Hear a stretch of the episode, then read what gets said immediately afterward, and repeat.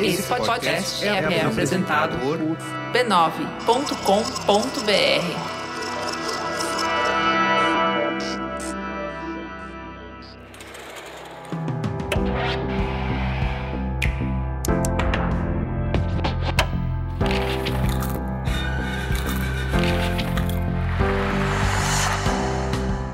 Mamileiros e mamiletes, eu sou a Cris Bartz. Eu sou a Juva Lauer e esse é o Mamilos Cultura, o nosso espaço para compartilhar as reflexões que tivemos a partir de produções culturais. O assunto de hoje é a série da Netflix Sedman.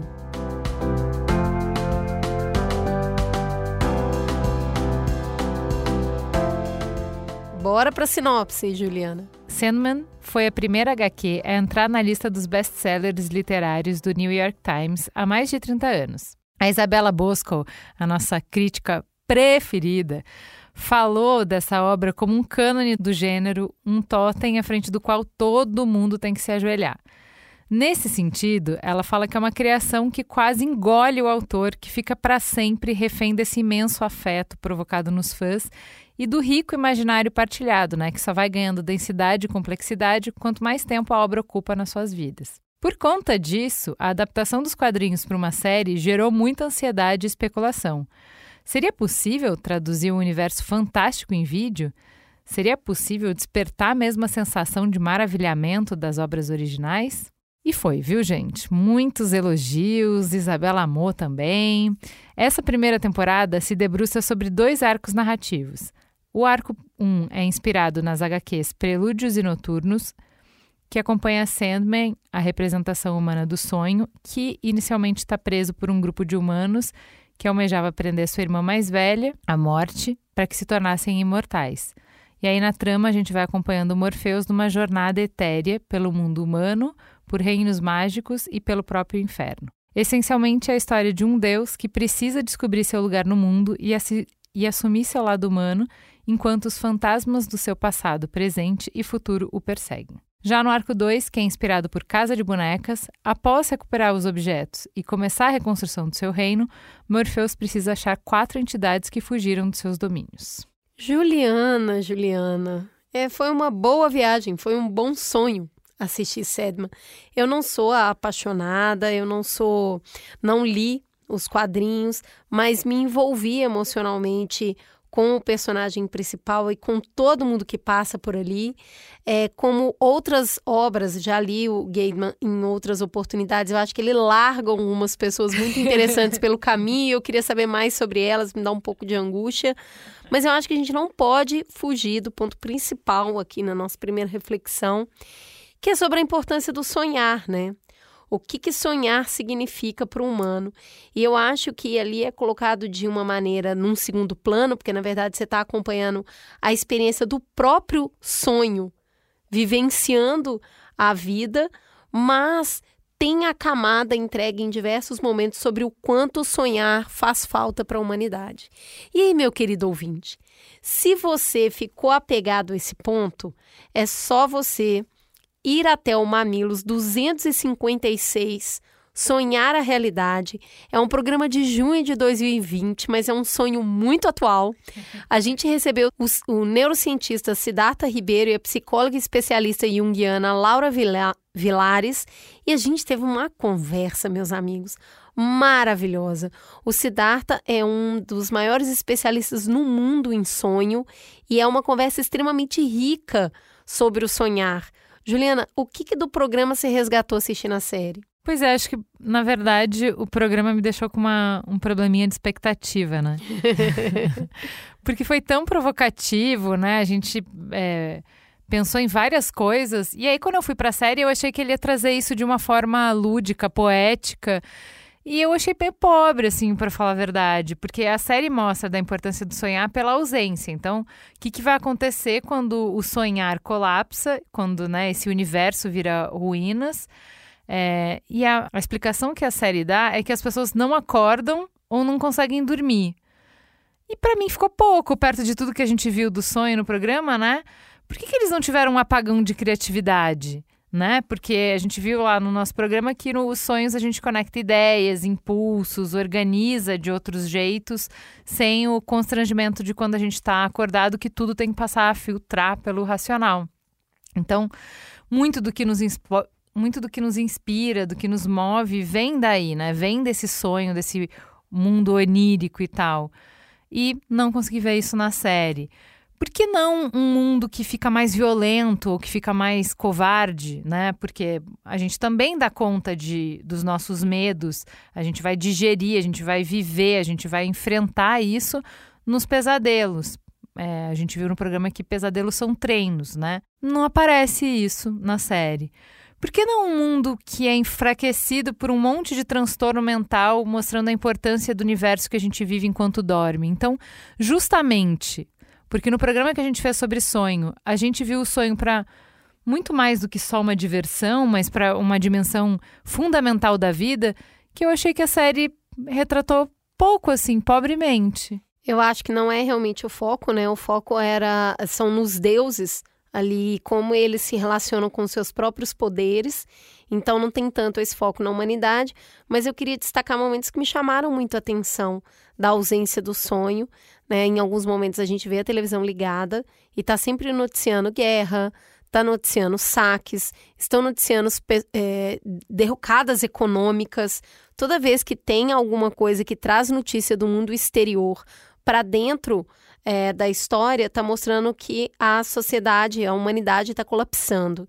Além disso, é, me chama muita atenção duas experiências e que levam a dimensão do sonho para a vida, né? Em especial na cena onde ele vai num congresso de serial Kellogg's, que, que seria um serial killer, mas que ele vai naquele congresso e ele tira a capacidade das pessoas sonharem quem elas pensam que elas são e dão um choque de realidade naquelas pessoas. O segundo momento que me chama muito a atenção é um dos elementos que ele perde, ele recupera, e ao recuperar, ele percebe que uma humana, uma humana ficou com aquele elemento na mão e ela não conseguiu sair do mundo do sonho.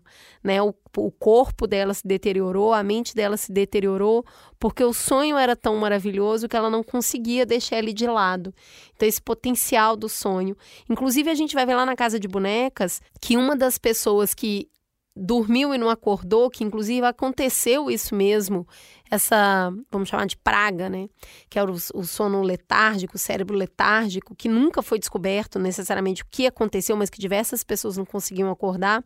Uma das personagens, ela acorda quando ele se recupera, ela já está idosa e ela vai fazer é, parte de uma, uma segunda saga muito importante.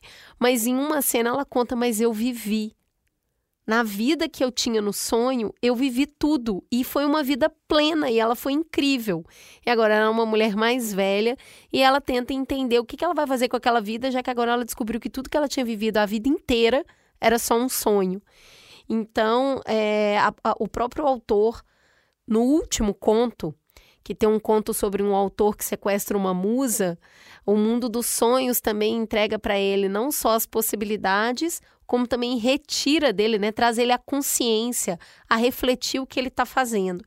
Então, concordo com você, o foco não é a humanidade, dava para explorar muito mais, porque a gente viu isso no nosso programa com Siddhartha, mas acho que ele traz elementos poderosos de mostrar como o sonho funciona para a gente e como ele é fundamental. Mas agora que você falou tudo isso, eu vou discordar comigo mesma. Porque, porque eu acho que tá tudo ali, é que não tá de uma forma direta, tá de uma forma poética, mas tá. No nosso programa a gente tá explicando. É. Mas ali tá, se você for falar, você foi falando, eu fui lembrando. Tem um pesadelo que escapa do mundo dos sonhos e vira a Primeira Guerra Mundial, ou seja, essa violência que não é é, trabalhada no sonho, no pesadelo, vai vir para. vai dar um jeito de encontrar a realidade. Acho que, que tem sim. Acho que me faltou um pouco de, de interpretação de, de texto aí para mim. É, eu acho que o fato da gente estar tá descobrindo como os próprios deuses se relacionam com a humanidade acaba realmente chamando muito mais atenção de como a humanidade se relaciona quando não tem os deuses, né?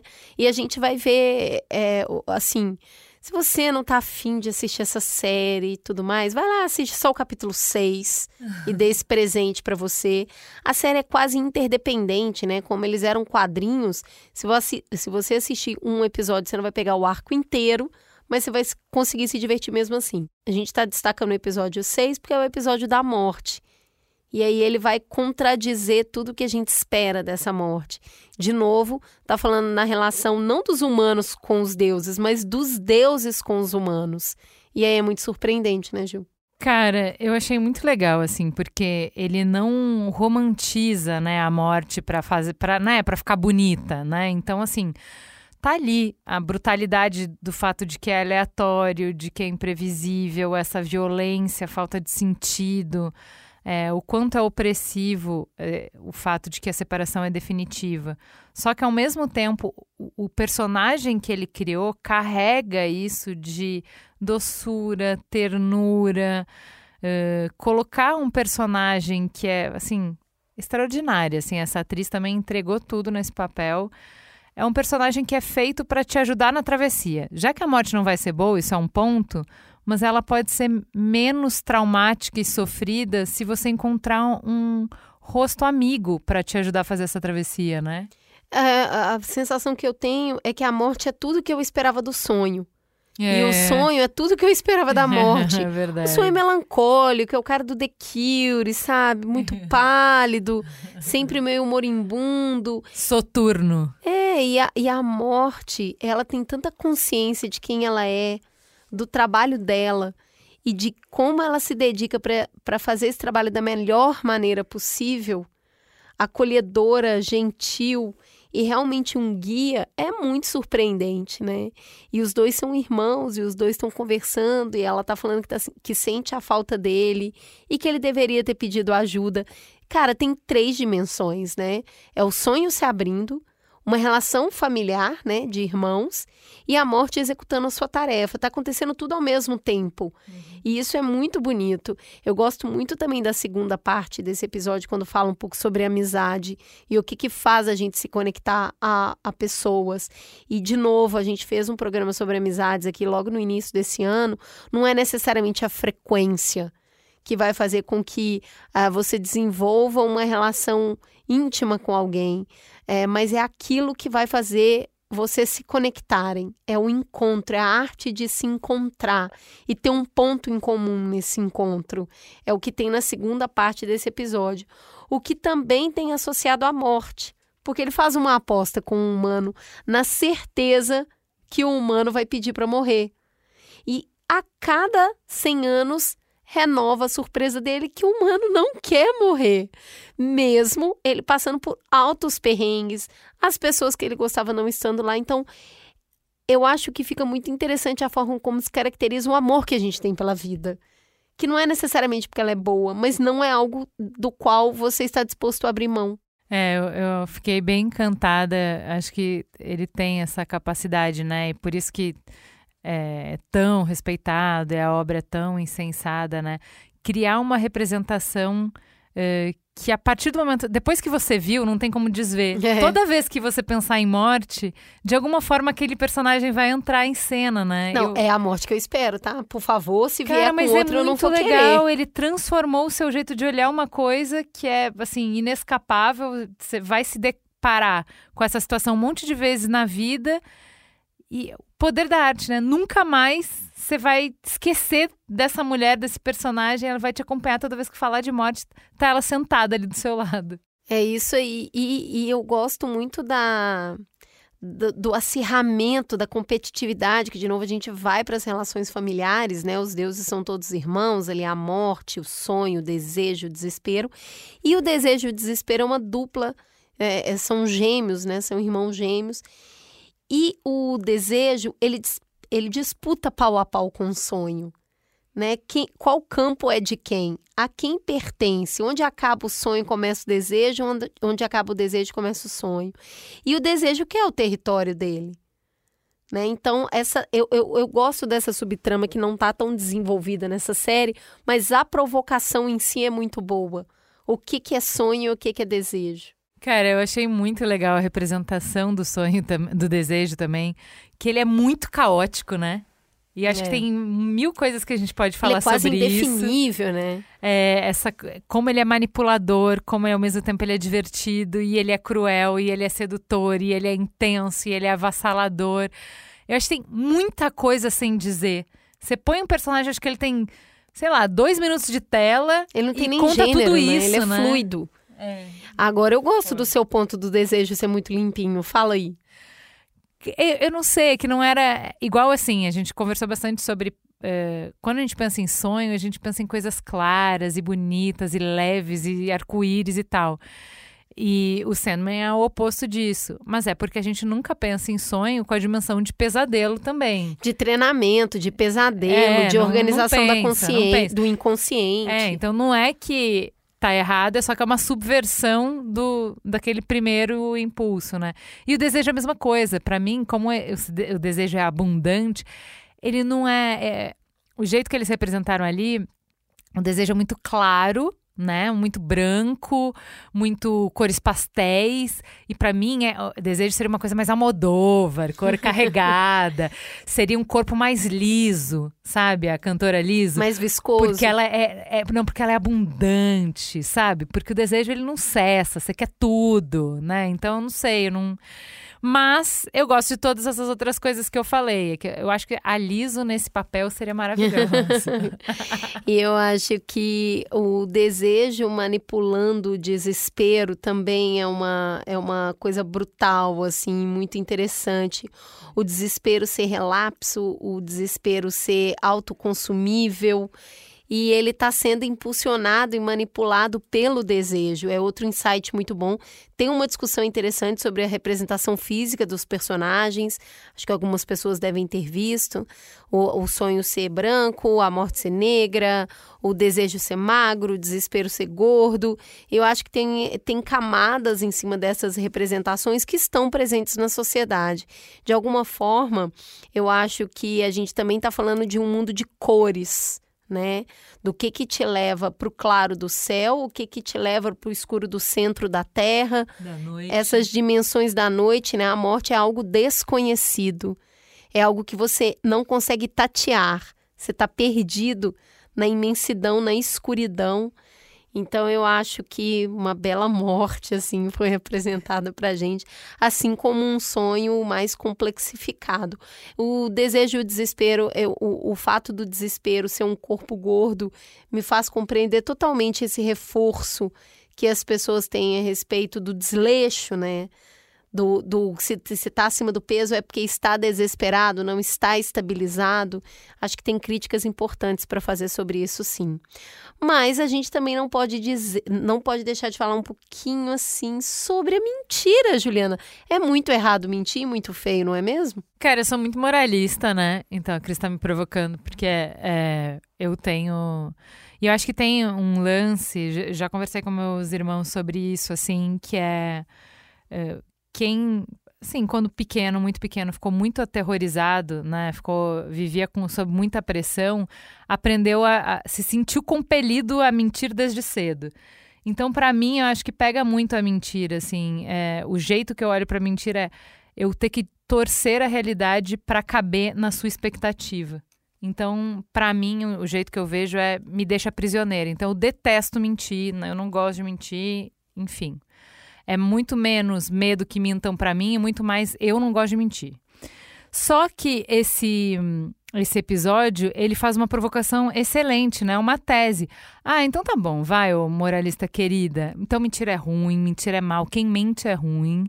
Então, como seria bem melhor um mundo sem mentira? E aí, seria ótimo esse mundo sem mentira? Pois é, essa, esse episódio ele me leva muito. Eu, eu fui criada dentro de uma família muito religiosa, né? E mentir é uma coisa pragmaticamente incorreta e feita, né? O diabo mente. Isso, o pai da mentira. É, e quando eu li é, Ética do Novo, Ética para o Novo Milênio, do Dalai Lama, esse livro deve ter uns 15, 20 anos, e ele fala sobre essa ética do novo milênio. Eu vou contar muito rápido o que ele conta a respeito de mentira. Ele fala, ele simula uma situação, ele fala que ele, é, você está num corredor e de repente passa um homem correndo e poucos minutos depois aparecem vários homens, você sabe pela cena que eles estão perseguindo aquele homem, porque eles estão inclusive armados e eles param e perguntam para você: "Você viu por onde aquela pessoa foi?" E você tem um segundo para falar a mentira ou a verdade. para tirar a vida daquele homem ou para salvá-lo. Você não sabe o que ele fez, você não sabe se ele merece morrer ou não, você não sabe nada. E ele, ele vai eh, complexificando o Dalai Lama a mentira como uma estrutura social.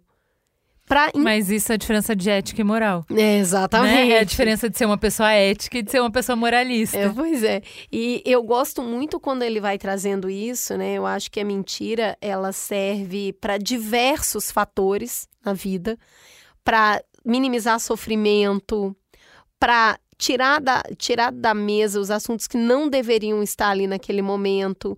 Então, quando eu tive filho, e, e eu acho que quando você pega uma mentira, você se sente muito humilhado e muito enganado, né? Então, é, quando eu tive filho, eu já tinha lido esse livro, é, até hoje eu falo muito com os meus filhos: mentira é uma ferramenta complexa de viver em sociedade. Você ainda não sabe usar quando você crescer, eu te conto como é que usa. Porque você vai precisar usar. Então, eu acho que esse, esse episódio, onde tem a cena na lanchonete e o personagem tá muito, muito certo de que permitir com que ninguém manipule ninguém, ninguém diga, ver, ninguém te diga mentiras, vai fazer com que todo mundo viva melhor. E o que a gente vê é as pessoas se consumindo nas suas próprias dores e na sua própria incapacidade de lidar com algumas verdades que elas não estão preparadas para lidar. Uhum. Então é uma carnificina no final, basicamente. Então, é, de novo, ele está fazendo essa mesma é, é, complexificação que o Dalai Lama faz, ela está ali visualmente, é um, é, é um crescente muito bom sobre como os personagens começam a se relacionar e como a verdade é usada como instrumento para machucar, para ferir, até mais que a mentira. Então eu gosto bastante aí da mentira contextualizada. É, eu acho que é, é a possibilidade que a fantasia tem de trabalhar bem a ambivalência, né? De explorar essas coisas, porque a gente não tá falando aqui diminuindo igual a morte. Ele não tá passando pano para mentira, né? Todo mundo conhece o quanto mentira pode ser devastador para as relações, para as comunidades. Pô, a gente está no tempo de fake news, é óbvio, confiança é essencial. E é muito difícil construir ou manter confiança em meio à mentira. Então, sim, mentira é ruim. E sim, às vezes também é necessário. Exato. Agora, Ju, pra gente fechar aqui, eu acho que a gente vai precisar falar dessa ida ao inferno. E aí? Como é que foi para você? Talvez eu também não tenha, o meu potencial lúdico não estava muito no talo, talvez eu não tenha compreendido a maravilhosidade da coisa. Eu achei pobrinho, assim, a, a construção de inferno, né? Eu vou falar de uma série que uma ouvinte assim, pediu muito para eu assistir, muito, muito, muito, até que um dia eu fui lá assistir e fui comentando com ela temporada a temporada, ela, não, mas a próxima é melhor e tal, que é a série Lucifer. E em Lucifer tem algumas rimas que eu acho interessantes. Então, por exemplo, o inferno nessa série é a prisão de culpa que cada um de nós cria artesanalmente para si. e vai depender muito, vai ser customizada por como e pelo que a gente se julga. Então a gente vai, é a gente mesmo que se mantém em castigo e a gente se atormenta pela eternidade por conta das nossas culpas. Eu acho interessante o jeito que eles apresentam na série, te faz pensar, você pode levar na terapia, você pode, né, uma, é uma metáfora interessante. E em Sandman, ah, o inferno é um reino domina, dominado por demônios violentos, mesquinhos, gananciosos e destrutivos. Ah, meio literal, né? Ah, tá meio a terra. É. Conheço, Tá já tive ah. Tipo, faltou criatividade. Assim, não sei, não, não entendi. Eu, eu vou me ater a duas é, cenas, para mim, muito boas, né, do, do inferno. É, a primeira delas é justamente quando começa a discussão. E aí, se você tá num território de dor, de purgação, de violência, vamos cair na porrada e não. Vamos para o mundo do diálogo. Vamos ver quem é capaz de destruir a esperança, o argumento do outro com sensatez. Eu achei fantástico aquela, aquela conversa, né? Vamos ver quem vence aqui e, no, e a cartada final do Sandman, a construção desse diálogo sobre qual expectativa, qual sentimento, qual emoção supera a outra, eu já acho uma construção belíssima. E A cena onde ele traz a esperança e o, o, o diabo diz, mas no inferno não tem esperança. Então ele fala: se não tivesse, como é que você conseguiria continuar prendendo as pessoas aqui? Elas estão aqui porque elas sonham. Elas sabem que tem um mundo melhor do que aqui. Por isso que ficar aqui as torna sofrida.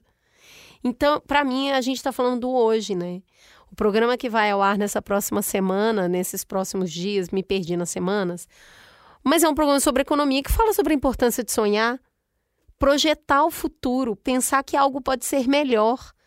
Isso te faz sofrer, porque você sabe que você poderia estar numa situação melhor, ao mesmo tempo que isso te impulsiona uhum. a perseguir isso. Então, eu acho que viver a experiência do sonho estando no inferno é, isso é legal mesmo. É basicamente o que a gente está fazendo hoje.